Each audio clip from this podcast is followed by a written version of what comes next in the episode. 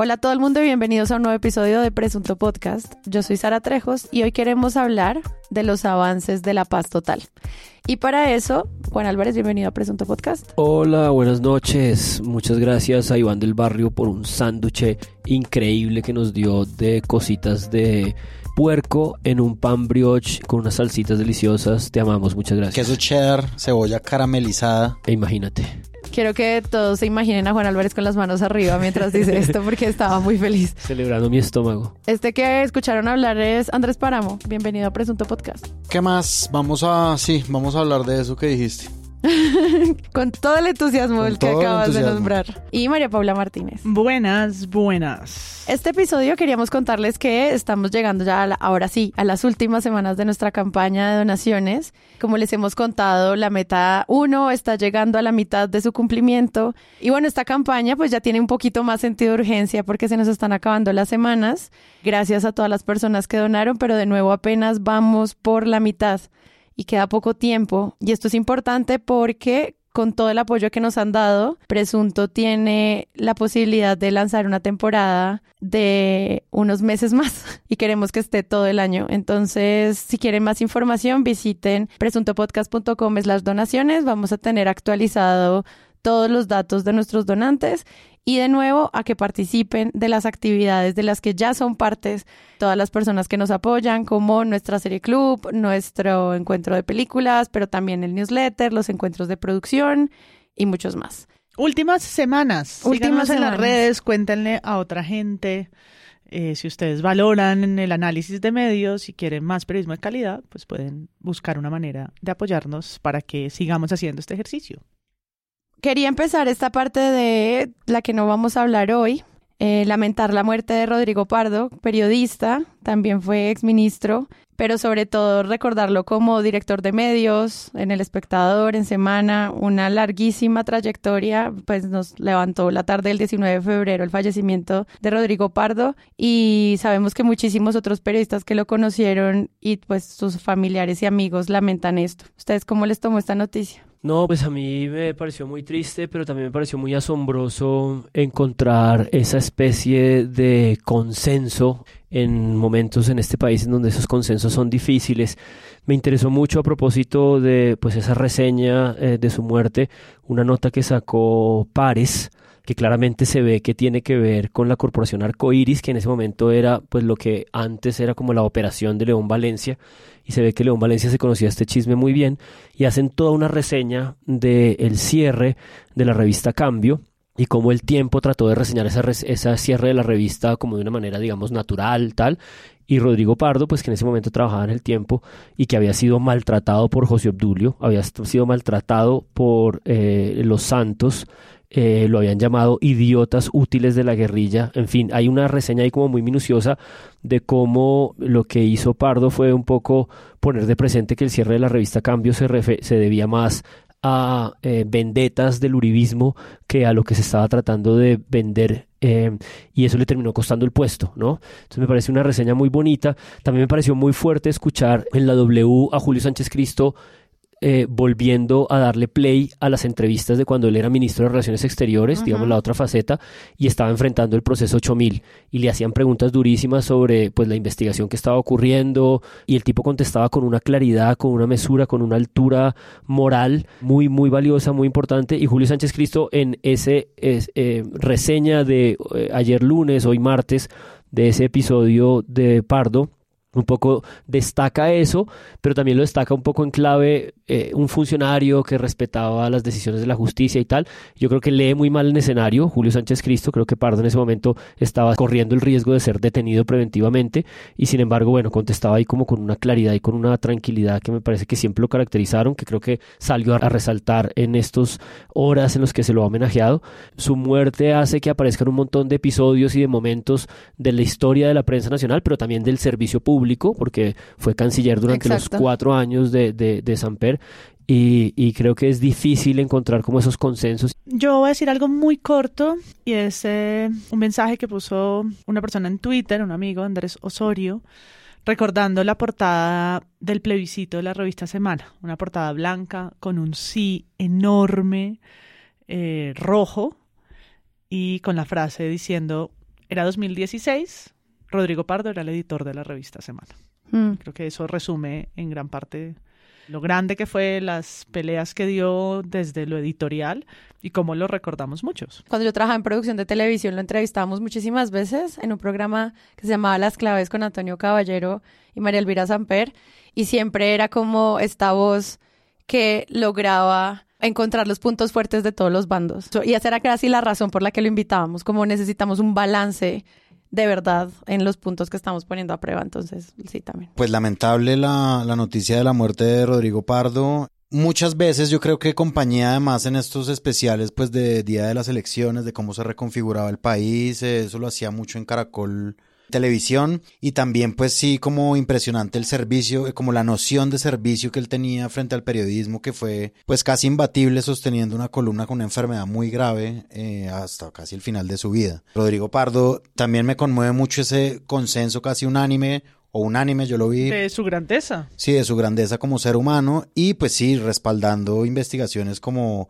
agroingreso seguro y las eh, bases militares de Estados Unidos que seguro, seguro le costaron lo que decía Juan el, el puesto. Analistas han dicho, el cambio se cerró por porque los dueños de Colombia no les gustaba que esto saliera a la luz. Sí, ICE. Mm. ¿De qué más no vamos a hablar hoy? Rápidamente. Hoy no vamos a hablar de una denuncia que nos llegó por uno de nuestros seguidores, Juan Camilo Dávila, y que tiene que ver con RTBC Noticias. Ojalá muy pronto podamos dedicarle a profundidad un capítulo para analizar lo que está pasando con el cubrimiento mediático de esa red pública que es radio y televisión en Colombia, específicamente con las noticias. Pero hoy no vamos a hablar de todo, eso sería mucho, pero sí de una noticia que tiene que ver con un hecho que sucedió hoy, martes 20, y es el plantón en rechazo, porque fue un plantón que se hizo para esto, convocado para esto, a la reforma a la salud, y que al lugar llegaron tanto defensores de este proyecto como opositores, que fueron de nuevo quienes la convocaron. Y en RTBC aparece Ciudadanos respaldan reforma a la salud. Ese es el banner de la noticia, es decir, el pedazo con letras que está puesto abajo pues de una emisión del noticiero y por supuesto lo que voy a leer a continuación son los mensajes de rechazo en los que personas que están viendo la televisión toman foto y dicen rechazo categóricamente y públicamente los titulares amañados de RTBC. El periodista hizo su trabajo, mostró posiciones a favor y en contra.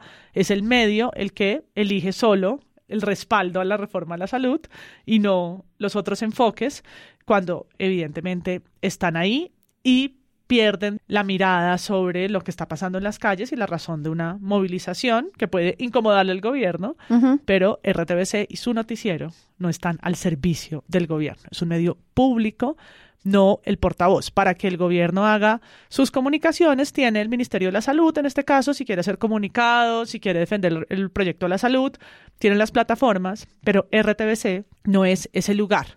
Por mucho que lo parezca o por mucho que toque las fronteras de la propaganda, no lo es y no lo será y no hace sino debilitar la democracia que así se utilice. Hay que hacerle el episodio a RTBC Oh, yes. urgentemente. Oh, yes. Para mí, ¿de qué más no vamos a hablar hoy?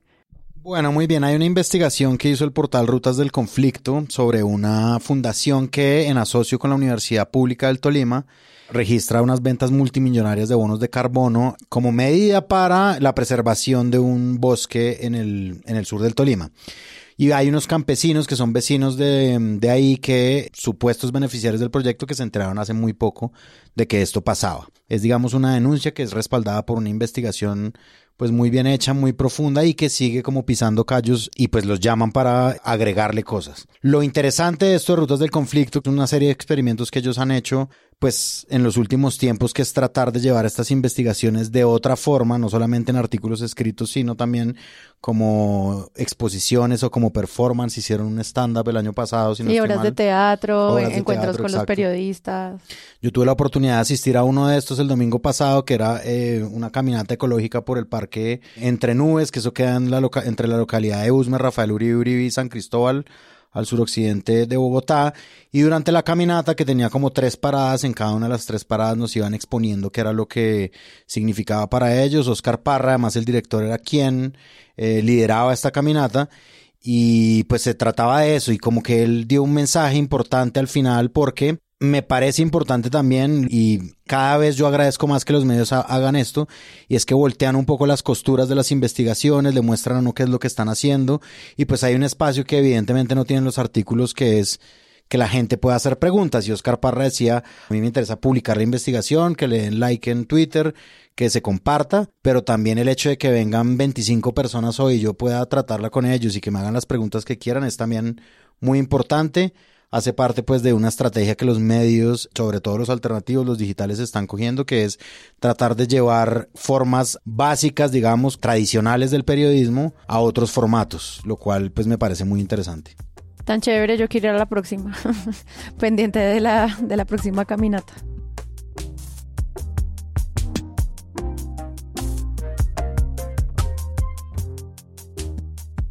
La Fundación Ideas para la Paz publicó el 13 de febrero un informe que se llama Paz Total, los grupos armados ganan con cara y con sello. En este informe, que pues es largo, está escrito por María Victoria Llorente, por Andrés Preciado y por Andrés Cajiao, y bueno, y el equipo de la Fundación Ideas para la Paz, lanzan varias tesis que pues obviamente están respaldadas con los datos de la investigación que le dieron muchos insumos a los medios también para la conversación sobre este creo que año y medio de la idea de la paz total y lo que implica.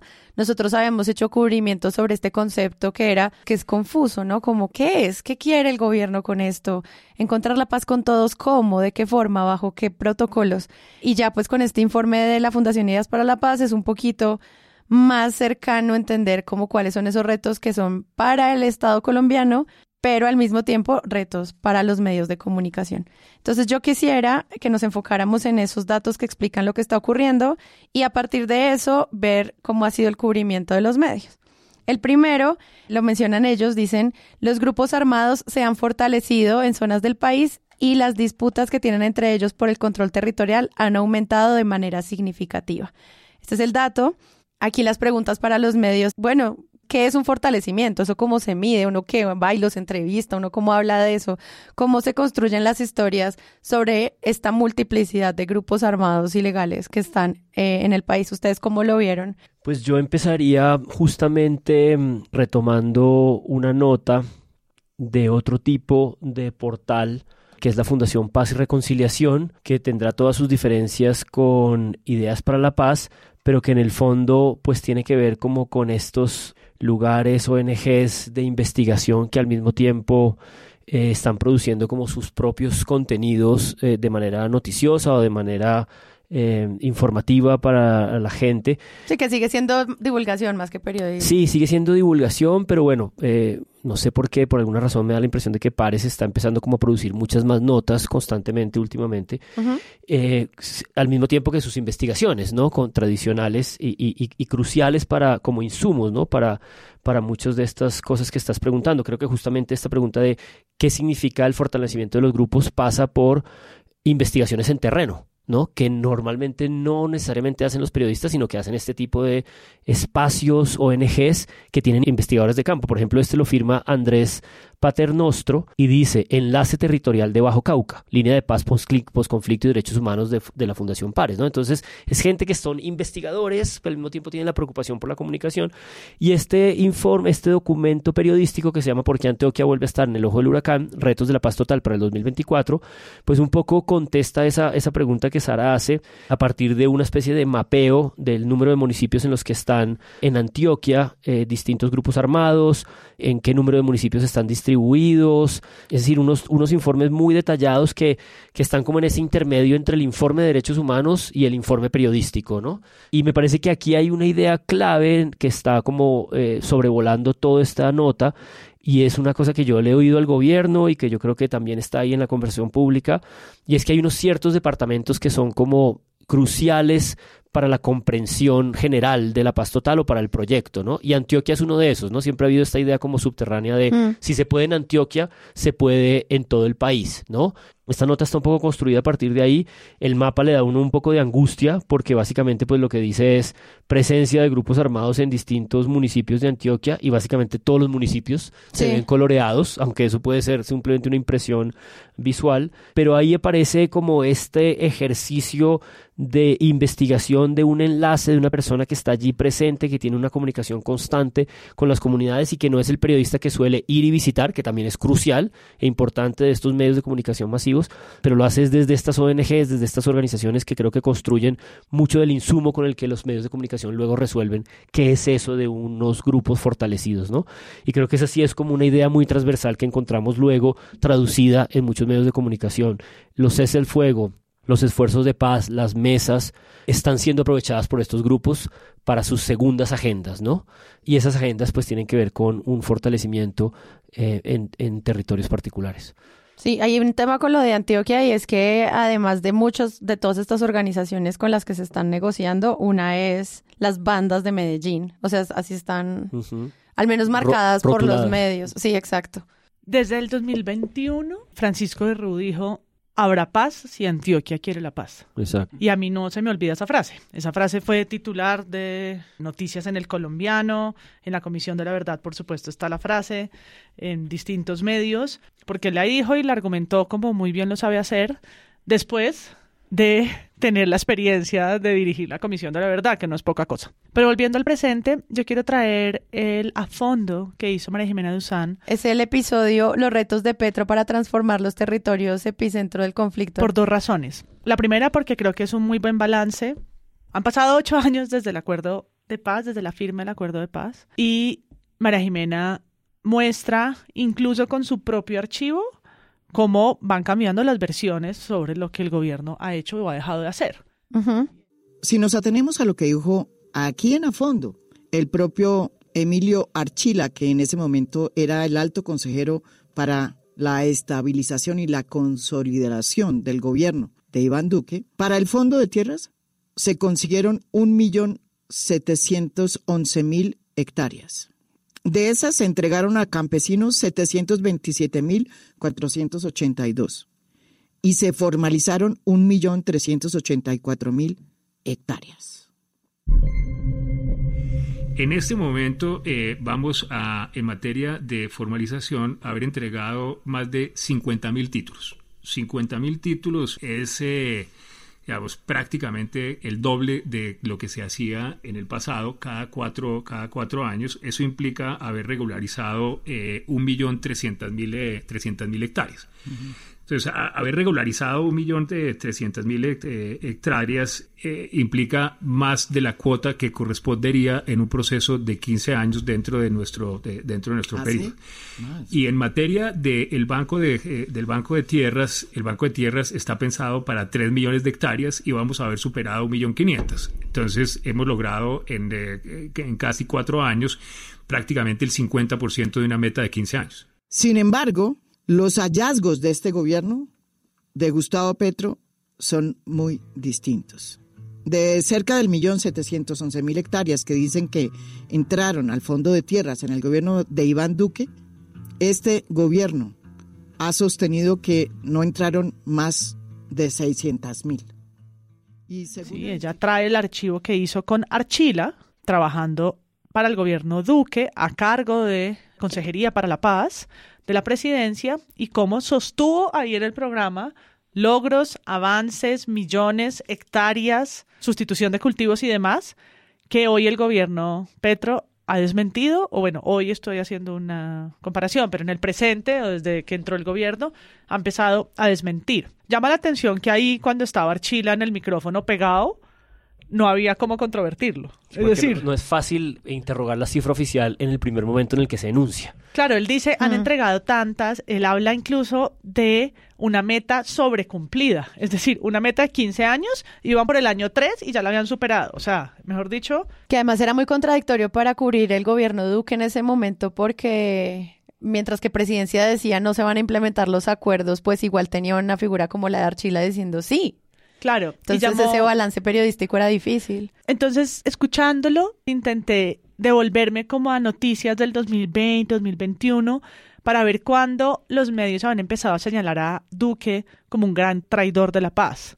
Por supuesto, no fue su bandera de gobierno y lo sabíamos siempre. Desde el primer momento Desde el trató primer de momento- impugnar unos, unos eh, eh, Fue tal vez de las primeras, fue tal vez de las primeras medidas que hizo. Pero Sí, cuando sobre lo- todo no era su bandera de gobierno. Sí, pero cuando los medios empezaron a señalarlo directamente como es, va a acabar con la paz, porque sí es el gran proyecto nacional. Sí, claro. Y durante cuatro años tuvimos un gobierno que hizo muchos esfuerzos por destrozarlo, que ralentizó todo al, al punto que hoy, pues hay unos coletazos, porque es que pues de los ocho años que lleva cuatro, la mitad no hicieron sino atacarlo. Entonces, claro, encuentras reseñas de locuciones de Duque, perdón, diciendo paz con legalidad, paz con legalidad, y no sé cuántos titulares, paz con legalidad, paz con legalidad. Nunca supimos que era la paz con legalidad. Exacto. Luego encuentras un poco los robos O Cat Paz. o Cat Paz, que ese fue un momento de... Sabías, sabíamos que se lo estaban burlando, ahora se estaban además robando la plata. Los contratos o CATPAS, proyectos de construcción de obras en municipios afectados por el conflicto armado, siguen sometidos al examen de los investigadores por su indebido aprovechamiento económico y político. Miguel Ángel Peñaranda. Mónica, ahora están bajo la lupa unos contratos para municipios de Risaralda, al parecer direccionados por el senador conservador Sami Merek para su beneficio y el de sus amigos de partido. Al menos cuatro Y hoy, pues el balance ya mucho más estadístico y fáctico, que es cómo están los PDETs y en, en qué situación real, ¿no? Y que los medios empiezan entonces ahorita a ser súper señaladores con el gobierno, con el gobierno Petro, ¿no? Como, ah, eso de la paz total, ni idea. Y es como, No está funcionando. desde el momento uno ha sido la bandera del gobierno, que eso ya es un cambio de narrativa enorme, pero pues en los 18 meses que va, ¿no? Hacer un balance todavía es muy difícil. Y María Jimena, que ha sido dura con la desgobernabilidad, digamos, de, de, de Petro en las últimas columnas, en esta es muy cuidadosa en su narrativa de decir, ojo, esto no es cualquier tema, echemos para atrás en mi mismo archivo y vean cómo va cambiando, ¿no? Cómo va cambiando el mismo relato de la paz. Por eso una columna de opinión tan cortita como al oído de mm, Catalina Suárez para la W Radio, pues es una columna de opinión, pero presenta estas como, no sé, apuestas un poco mediocres al, al a preguntarle a Petro, lo, último, lo único que usted está haciendo es incumplir. Porque por lo que vemos del informe de la Fundación Ideas para la Paz, esto es mucho más grave y sobre todo es difícil de medir en términos de implementación cuando todos estos municipios pues no tienen estado. Entonces, no es como que siento que cuando solamente se le critica por la falta de cumplimiento sin decir los datos y sin ampli- explicar el contexto de estos municipios, que además estuvieron bajo altísimos niveles de corrupción con dineros de paz, pues las columnas quedan un poco flojas. Buenos días, Julio. Al oído de esa canción que me recuerda tanto a nuestro presidente. Palabras, palabras, palabras. Eso sentimos al hablar de paz. De eso que han llamado paz total, pero que hoy decimos, pues hablemos seriamente de lo que sucede. ¿Quién va a creer que la gran apuesta es la paz total cuando continúan incumplimientos al acuerdo de paz que fue firmado? Cuando continúan asesinatos a líderes sociales y de firmantes al acuerdo de paz como el presidente y su gabinete deben recordar que paz y seguridad sí caminan de la mano y que para que exista una debe garantizarse la segunda. Los discursos pues no salvan vidas ni dan garantías en el territorio ni suministran los recursos para cumplir el acuerdo. Una cosa muy grave y es que hay 1.2 billones destinados para la implementación de la paz, de los cuales se ha ejecutado el 0%, tal y como lo denunció la representante Carolina Arbeláez de Cambio Radical. Es decir, mucho discurso, pero al final nada de nada. Pues al final del día, ¿cómo van a firmar si tampoco hay un cumplimiento a los que ya llegaron a un acuerdo nacional? Entonces estaremos... Eso me parece sumamente barato y desinformante. Porque podría, o sea, con todos los problemas que tiene, simplemente decir no funciona no es suficiente para darse cuenta del tamaño de proyecto que es esto. Claro, en contraste con lo que cita MP de la del, eh, Claro, eh, y- invitación de María Jimena, que hace toda una evaluación de estos proyectos eh, con enfoque territorial. A mí me parece que toda la narrativa frente al conflicto armado un poco se transformó, no solamente por... Petro quisiera que yo dijera esto, que se transformó por él y por su apuesta de la paz total, una apuesta de campaña, pero se transformó obviamente apenas se firmó el acuerdo de paz con la guerrilla de las FARC. Yo estoy seguro, pues estoy completamente convencido de que la forma en la que los medios se habían acostumbrado a cubrir el conflicto armado era con una preeminencia de la guerrilla de las FARC totalmente. Y las mesas que se generaban, por ejemplo, mesas de cubrimiento de conflicto armado, desde que uno tiene memoria, digamos, como desde los 90, cuando se ha intentado, pero las posibilidades de hacer un acuerdo de paz con las FARC vienen de mucho antes. Y las FARC a mí me parece que ocupaban una gran porción de la agenda mediática y de la agenda de la opinión pública. Todo era culpa de ellas. Todo era culpa de ellas. Yo recuerdo mucho una columna que hizo Antonio Caballero de cara a la reelección de Juan Manuel Santos, que se llamaba Sí o Sí, que era como láncese sí o sí y yo lo apoyo porque yo lo apoyaría porque usted nos quitaría un dolor de muela. Esa era la metáfora que él usaba nos, nos quitaría un dolor de muela que no nos deja pensar, no nos deja dormir, no nos deja andar, que se gasta todo el presupuesto nacional. Y él, recuerdo muy bien, que decía que la única persona que veía posible para que firmara un acuerdo de paz era Juan Manuel Santos y que por eso iba a votar por él. En la medida en que eso pasó, se nos vinieron otros muchos problemas, unos problemas casi que inconmensurables y que a mí me parece que ni los gobernantes ni los medios de comunicación sabían cómo enfrentar y cómo atacar. Y eso es una parte de lo que estás diciendo tú, Sara, de qué es lo que nosotros podemos hacer eh, como medios de comunicación para poder cubrir esto del conflicto. Apenas pasó esto de la firma del acuerdo de paz con las FARC, pues se destaparon realidades, se destaparon realidades como los asesinatos de los líderes sociales. Total. Hubo un hueco de poder, eh, incluso eh, hubo un hueco también como de cubrimiento, por ejemplo, de cosas del medio ambiente que se mantenían protegidas, pues, entre comillas, pero pues sí, como sitiadas por las FARC y que empezaron a ser también un problema. Y en ese sentido yo creo que los medios de comunicación han tratado de llenar ese espacio, han tratado de decir, bueno, ¿qué hacemos? Y llega de repente un gobierno muy contrario al anterior a decir, hagámoslo todo. Sí, sí, es verdad. Eh, como utopía intentada, ¿no? Sí, exacto. Entonces, ante el hagámoslo todo, yo creo que mucha gente Utopía intentada, me encanta ese concepto. Los autores de la utopía intentada. La paz total, utopía intentada.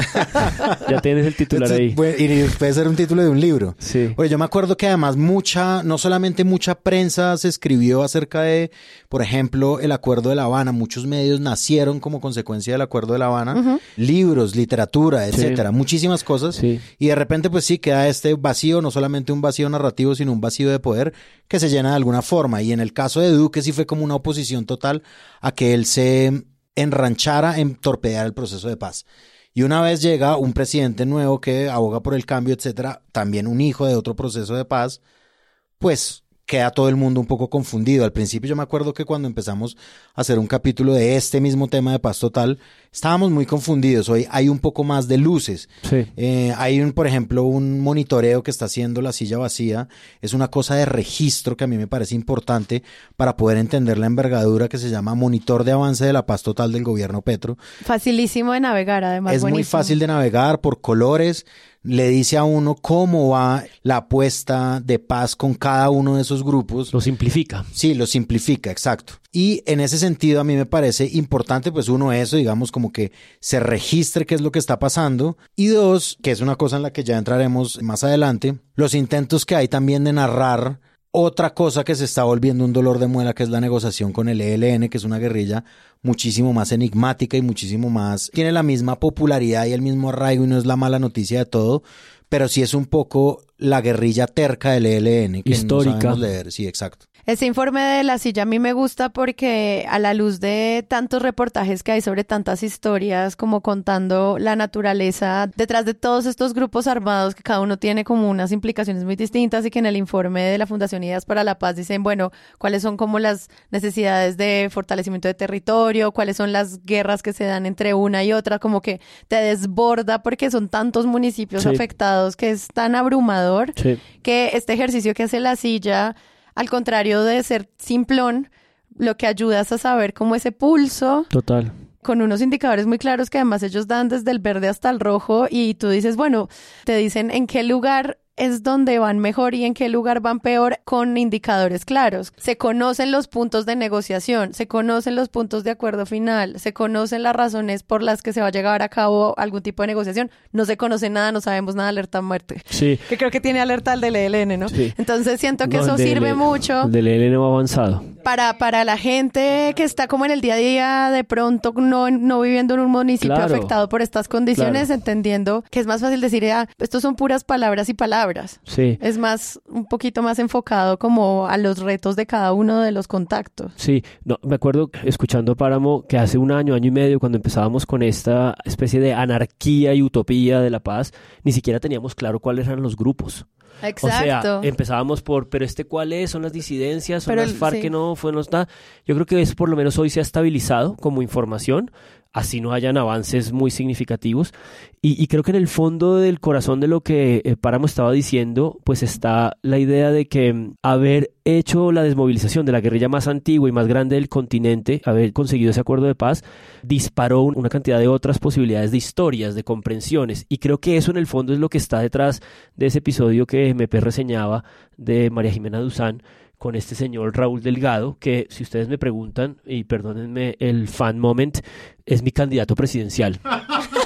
Perdónenme, perdónenme, pero Qué puta, lo nomino de una vez. Perdóname, pero disculpa. Yo no sé si me agarró en un momento emotivo o qué, pero hijo Jamás me puta. esperé esa mierda. man. Yo pensé que iba a decir cómo quiero comprarle un libro. Lanzo la campaña presidencial del señor Raúl Delgado, es gobernador de Nariño y es gobernador de Pasto. No, pero ¿cómo hace eso? O sea, ¿cómo saltó así tan Sí, sí, rápido? perdón, voy a tratar de explicarme.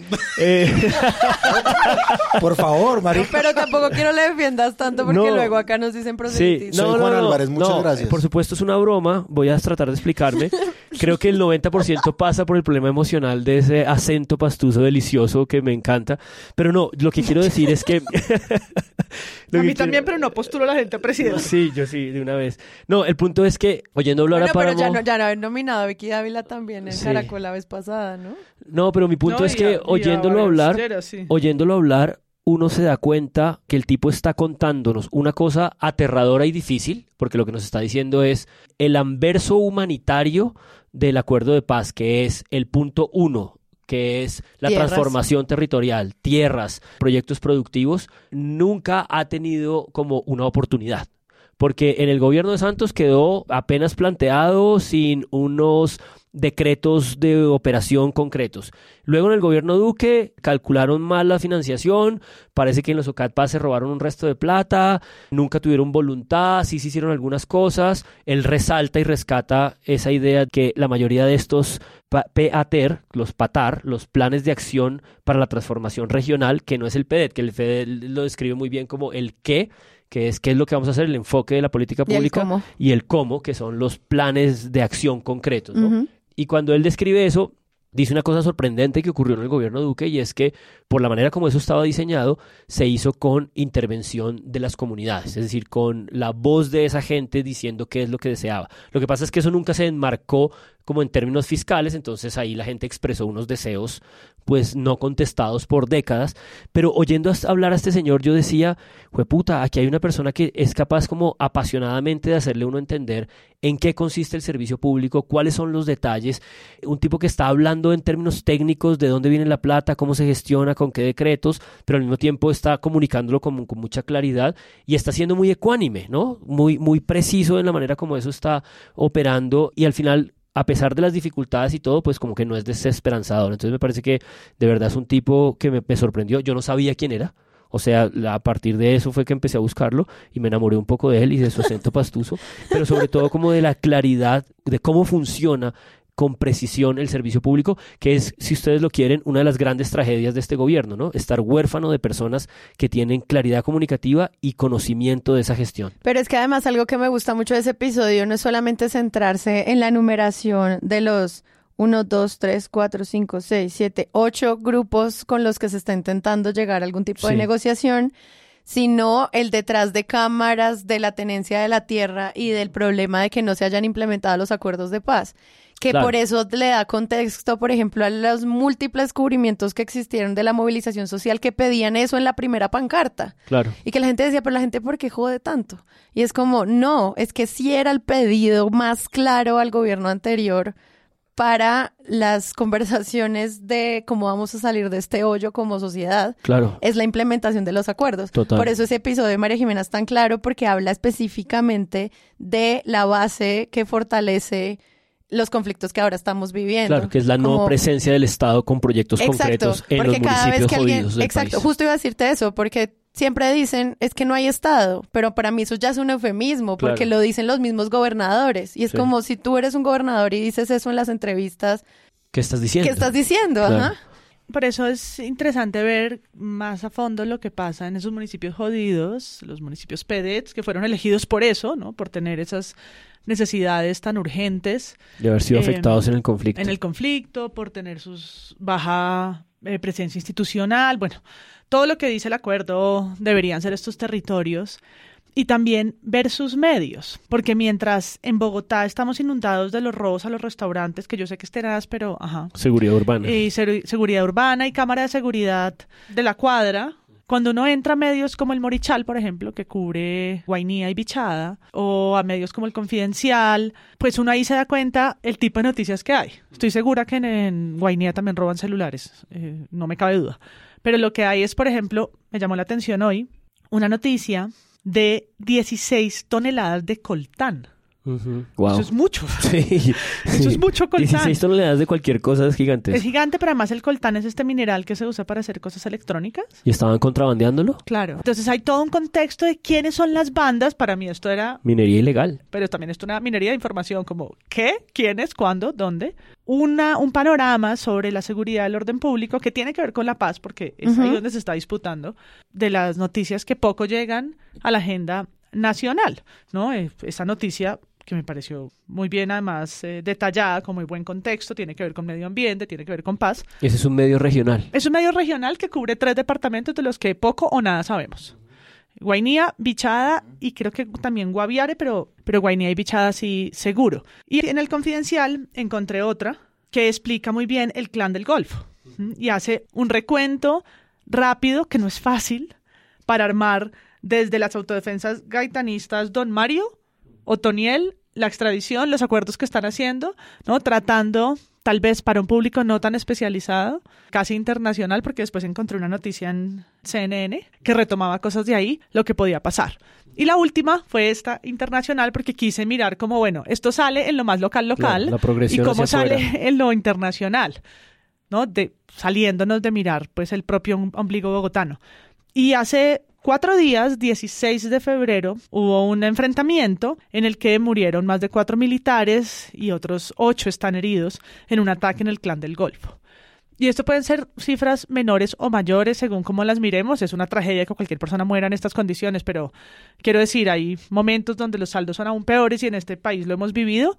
Pero ese tipo de incursiones armadas donde muere gente que parece que hacen parte del pasado son más comunes de los que creemos. Y dije, ¿por qué sale en CNN qué tanto de eso salió en nuestros medios? Y estaba tratando de hacer el mapeo, no es fácil. No es fácil, sí. Porque además todo lo de la fiscalía y tal sepulta, sepulta la agenda de esta Claro, semana. Casi sí. que a nosotros también nos quería sepultar, pero Sí, aquí sí. estamos tratando de sacar la cabeza. Sí.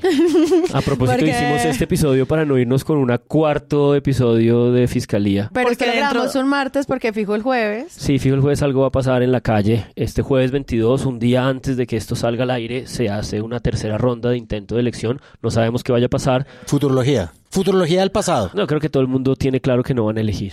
Días del futuro pasado. No van a elegir. No van a elegir. No van a elegir, apuesto todo. All in.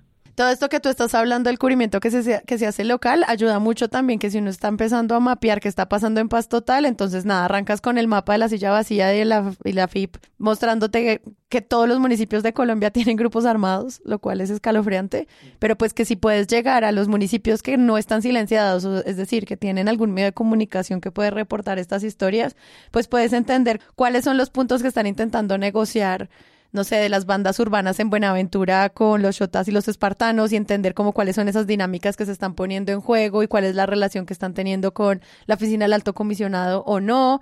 Entonces ahí uno también puede encontrar esos matices de la dificultad de la conversación, o sea, entrar a los medios nativos digitales o a los que uno puede rastrear desde Bogotá de estos municipios.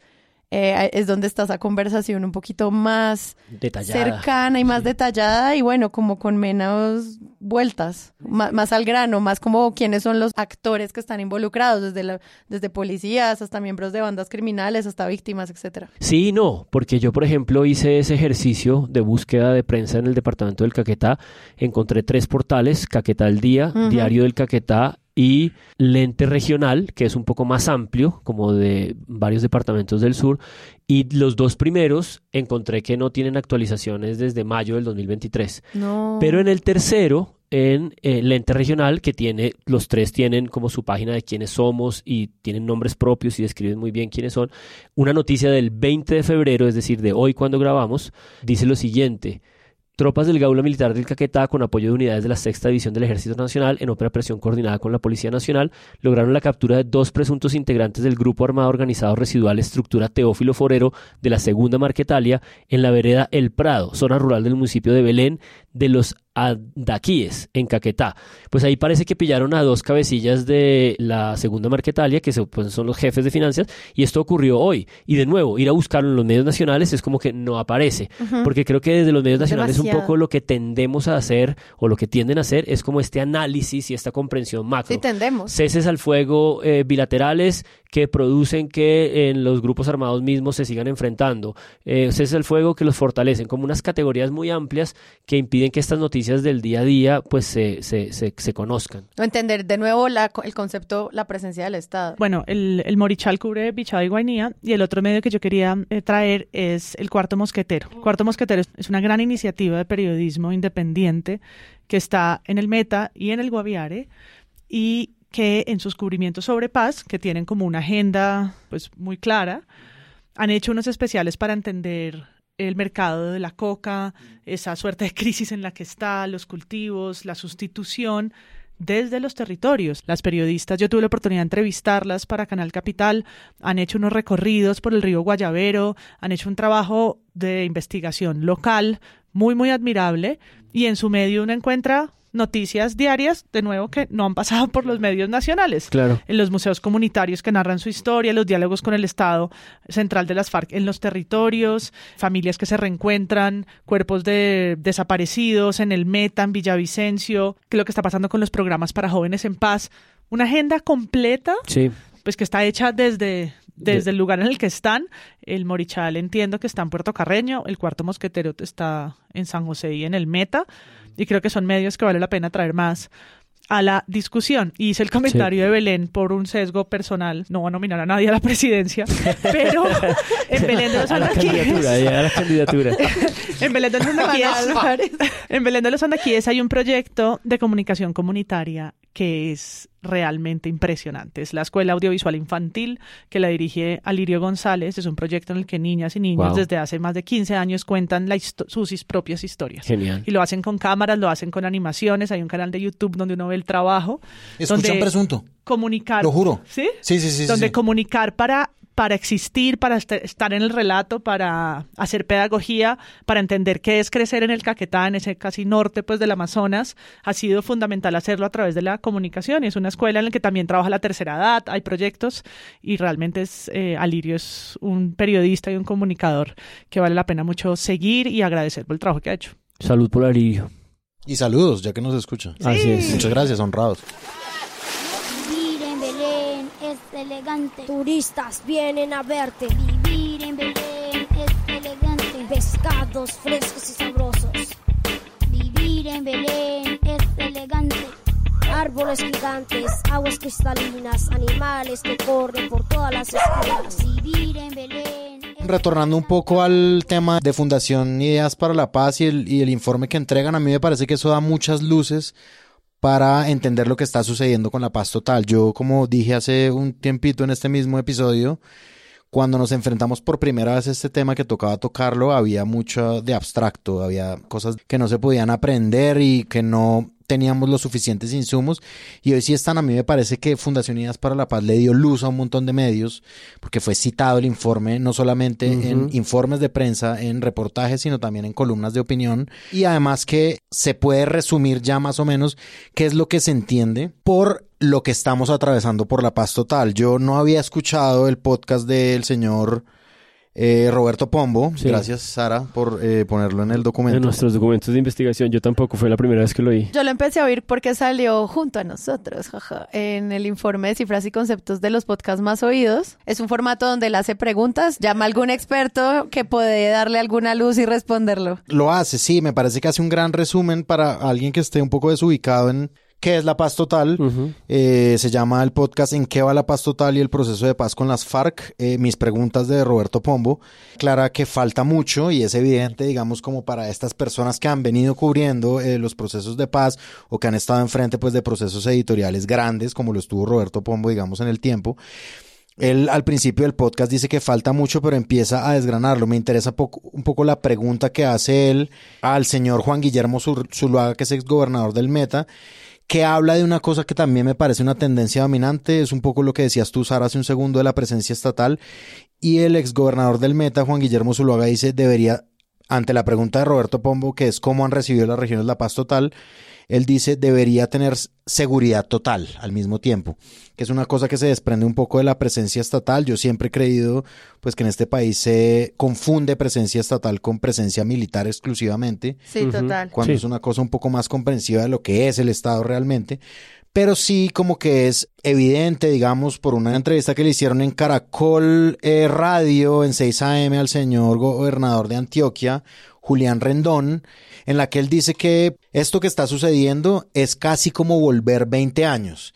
Y me parece que se hace un contrarrelato sobre la añoranza, digamos, de una persona que tome las riendas del ejército y haga lo que hizo Álvaro Uribe Vélez en su momento, ¿no? Como cuando se ha pasado, digamos, por un proceso de paz. Por lo demás, Roberto Pombo empieza a dar como unos datos específicos de lo que está sucediendo, muy a la luz de cifras de Indepaz, de masacres, muy a la luz de una denuncia que hizo el CRIC hace poco y también entrevistando, pues no son entrevistas, son simplemente preguntas que le responden y son como una única pregunta para un entrevistado, que es por ejemplo Iván Cepeda, que él responde por ejemplo por el clan del Golfo y él habla también de una concertación nacional que es otra línea que se arma dentro de esto de la paz total. Yo creo que tenemos más luces para analizarla hoy en día y es tiene que haber una concertación institucional en medio de todo esto que está pasando, digamos que esto es un tema paralelo lo que está sucediendo entre Gustavo Petro, la Corte, la Fiscalía. Tiene que haber también como una consonancia. armonía. Es que si no hay armonía, como en la estructura superior de la justicia del país, no hay manera de que esto vaya a salir bien. Que eso es un punto que me parece súper importante de que tratemos, porque también lo hablan en la Fundación Ideas para la Paz y también pues este monólogo de Roberto Pombo para su, para su podcast y que tiene que ver con cualquier noticia que esté ocurriendo con la fiscalía y Petro no solo es Petro y su hijo. Sí. Es que poner en una coordinación a el ejecutivo con el poder judicial y con el Congreso es el detrás de cámaras de fondo de entender la paz total. Si hay una política que viene desde el, desde el ejecutivo que no tiene validez legal en los otros poderes, pues es muy difícil avanzarla. Total. Desde cualquier nivel, y eso también ya lo había dicho la Corte Constitucional antes. Sí. Entonces ahí no entiende que es que no es simplemente una cuestión de, de una voluntad política de uno de los poderes. Al margen de eso, que me parece muy importante, hay otro de estos indicadores, volviendo al de Ideas para la Paz, que creo como es este informe marco que nos está orientando, y está esta pregunta por las afectaciones humanitarias. Y yo creo que en este episodio estamos tratando una cosa que no nos suele ocurrir y es que eh, las noticias que estamos eh, reseñando y cubriendo son casi de los últimos tres meses, ¿no? Hmm. Porque es como de cómo acabó el 2023, de cómo empieza el 2024, las cifras, de, de, qué delitos han crecido, de cómo esta idea de que eh, ciertos números eh, de, delitos han disminuido, pero otros han crecido, la extorsión, en fin. A mí me, me dio como mucha abismo, ¿no? Tratar de entender todo esto. Entonces busqué a un periodista, David Quintero de Caracol Televisión, que es un periodista de derechos humanos y de víctimas que está cubriendo en los últimos ocho meses, un año, todo este tema de la paz total. Y le pregunté, ¿no? Como cuál era su experiencia en todos estos viajes, en todas estas idas y venidas. Y él me dijo, pues, cosas como muy, muy significativas sobre la dificultad de llegar a cada lugar y darse cuenta que la ecuación de lo que habías entendido en un municipio antes no te sirve para este nuevo, ¿no? Como que la información que te empiezan a, como que tú tratas de estructurar en ese esquema de la silla vacía y luego la realidad cada vez en cada municipio es nueva, es impactante y, y, él me decía pues que, que el mayor reto era como tratar de, darle sentido a una cosa que cambia tanto departamento a departamento, municipio a municipio, y me, y me dijo una idea que me, pareció muy dolorosa pensando como en cuál es el lugar de los periodistas en estas circunstancias, no los periodistas ya ni siquiera regionales, sino estos periodistas nacionales que van y visitan, y es la idea de que la paz total estaba acabando con su propia paz. De otra parte, creo que cubrir a la paz total es todo un reto yo digo que cubrir la paz total me quita la paz porque finalmente eh, lo último que uno cubre es paz, porque siempre eh, uno registra asesinatos a líderes, emboscadas, eh, también de alguna forma confinamientos, desplazamientos.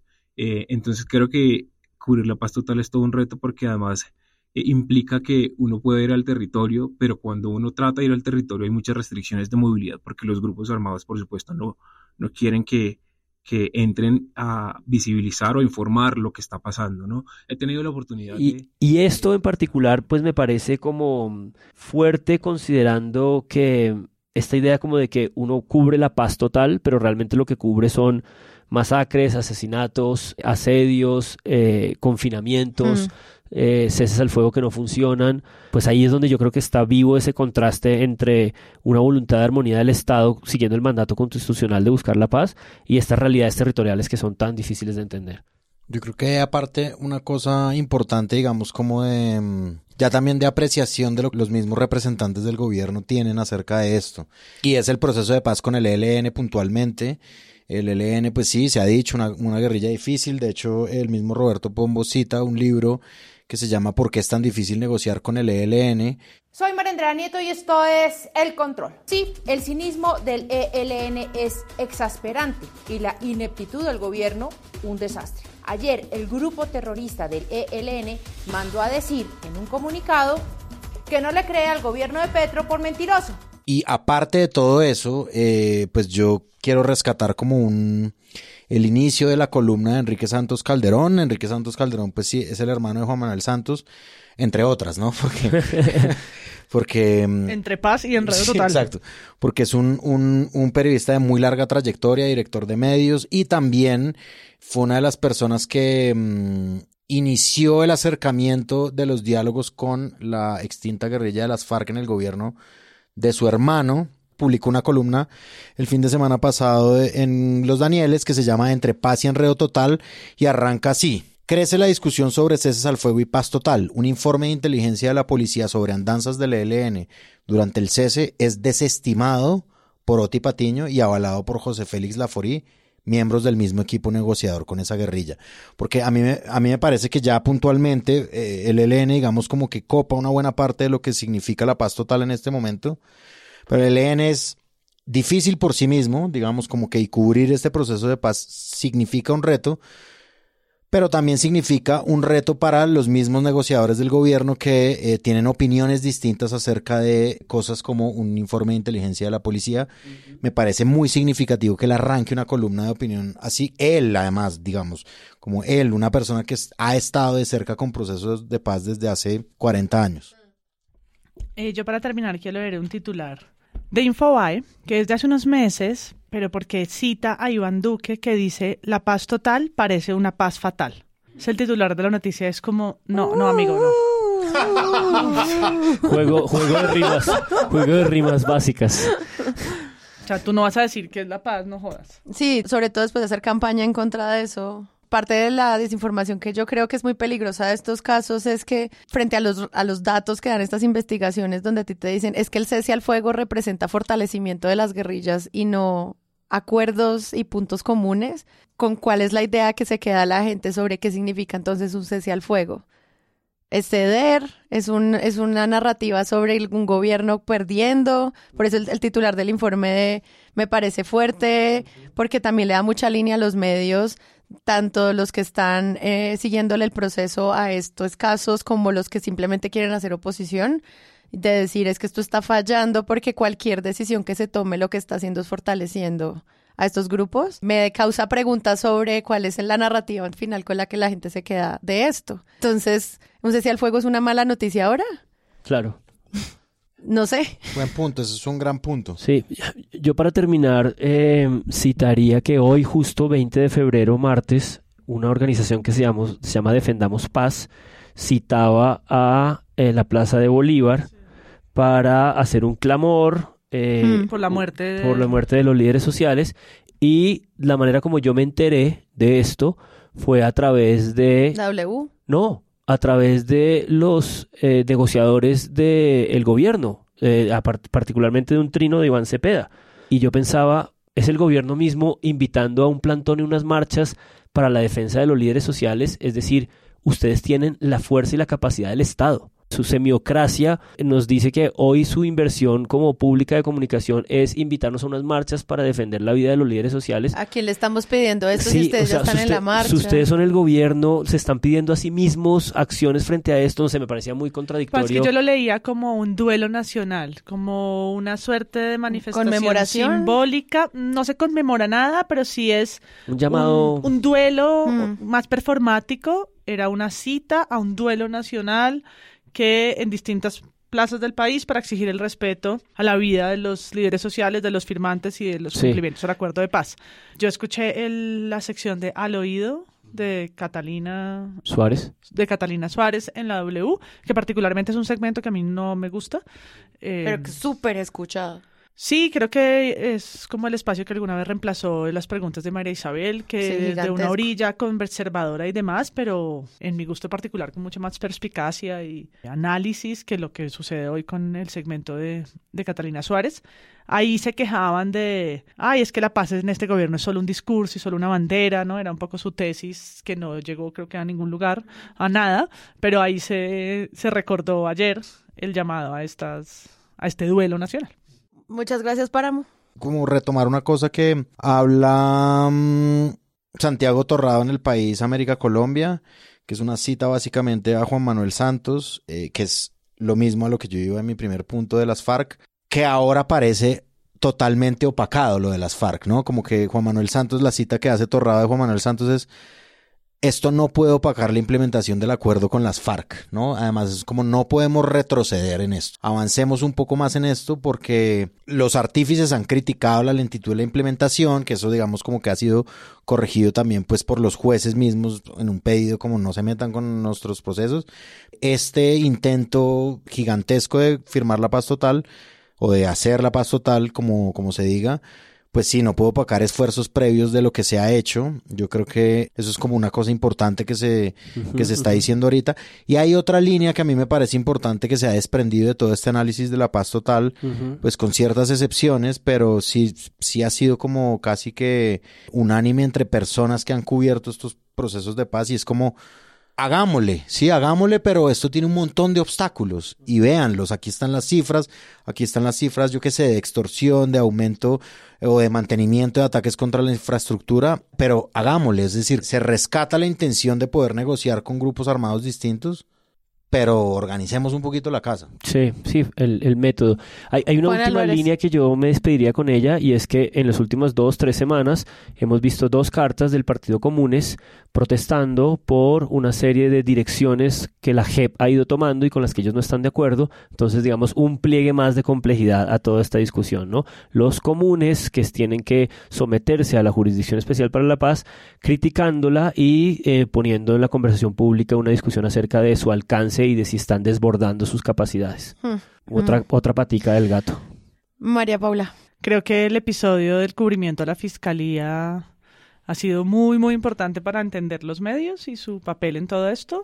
Finalmente, hoy también estamos hablando de la justicia, solo que hemos cambiado el foco del territorio, pero seguimos hablando de esa, de esa parte del Estado. Este jueves seguirá por ahora en redes tenemos los tres episodios que hemos hecho, parte 1, parte 2, parte 3.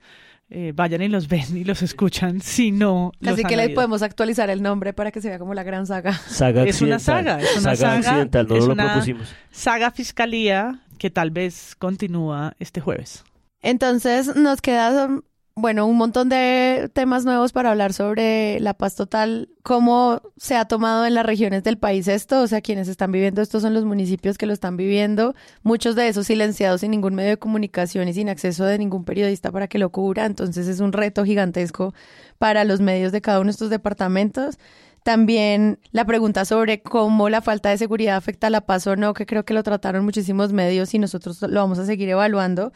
Y pues finalmente los perfiles y como la confianza que se cree en el nuevo alto comisionado para la paz después de la salida de Danilo Rueda y la entrada de Oti Patiño, también creo que es una línea de investigación para los medios de comunicación. Pues pendientes aquí todos y a ustedes amigos, si les gustó este episodio, recomiéndenlo y pásense y nos apoyan un ratito en la campaña. Y yo soy Sara Trejos. Nos escuchamos en una próxima oportunidad.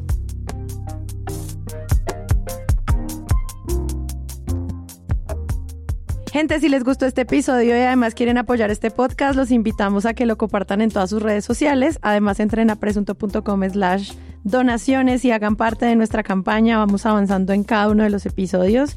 Y si no pueden, compártanlo. Es la mejor manera de crecer. Algunas plataformas les permiten además dejar comentarios que podemos publicar. Presunto Podcast es producido por Sara Trejos, yo, con el análisis de Santiago Rivas, yo, María Paula Martínez, yo, Juan Álvarez y Andrés Paramo. Presente. La postproducción la hacemos Rodrigo Rodríguez y yo, y nuestra asistente de producción es Paula Villán. Desde Sillón Estudios, Jennifer Abaunza coordina toda la producción de donaciones. Si ustedes quieren hacer parte, con su ayuda podremos financiar este proyecto en la meta inicial, pero también en todos los sueños que tenemos para 2024. Al mismo tiempo, en esa página pueden encontrar el link a nuestro ingreso a Discord. Es un botón muy grande que dice Únete, es fácil encontrarlo.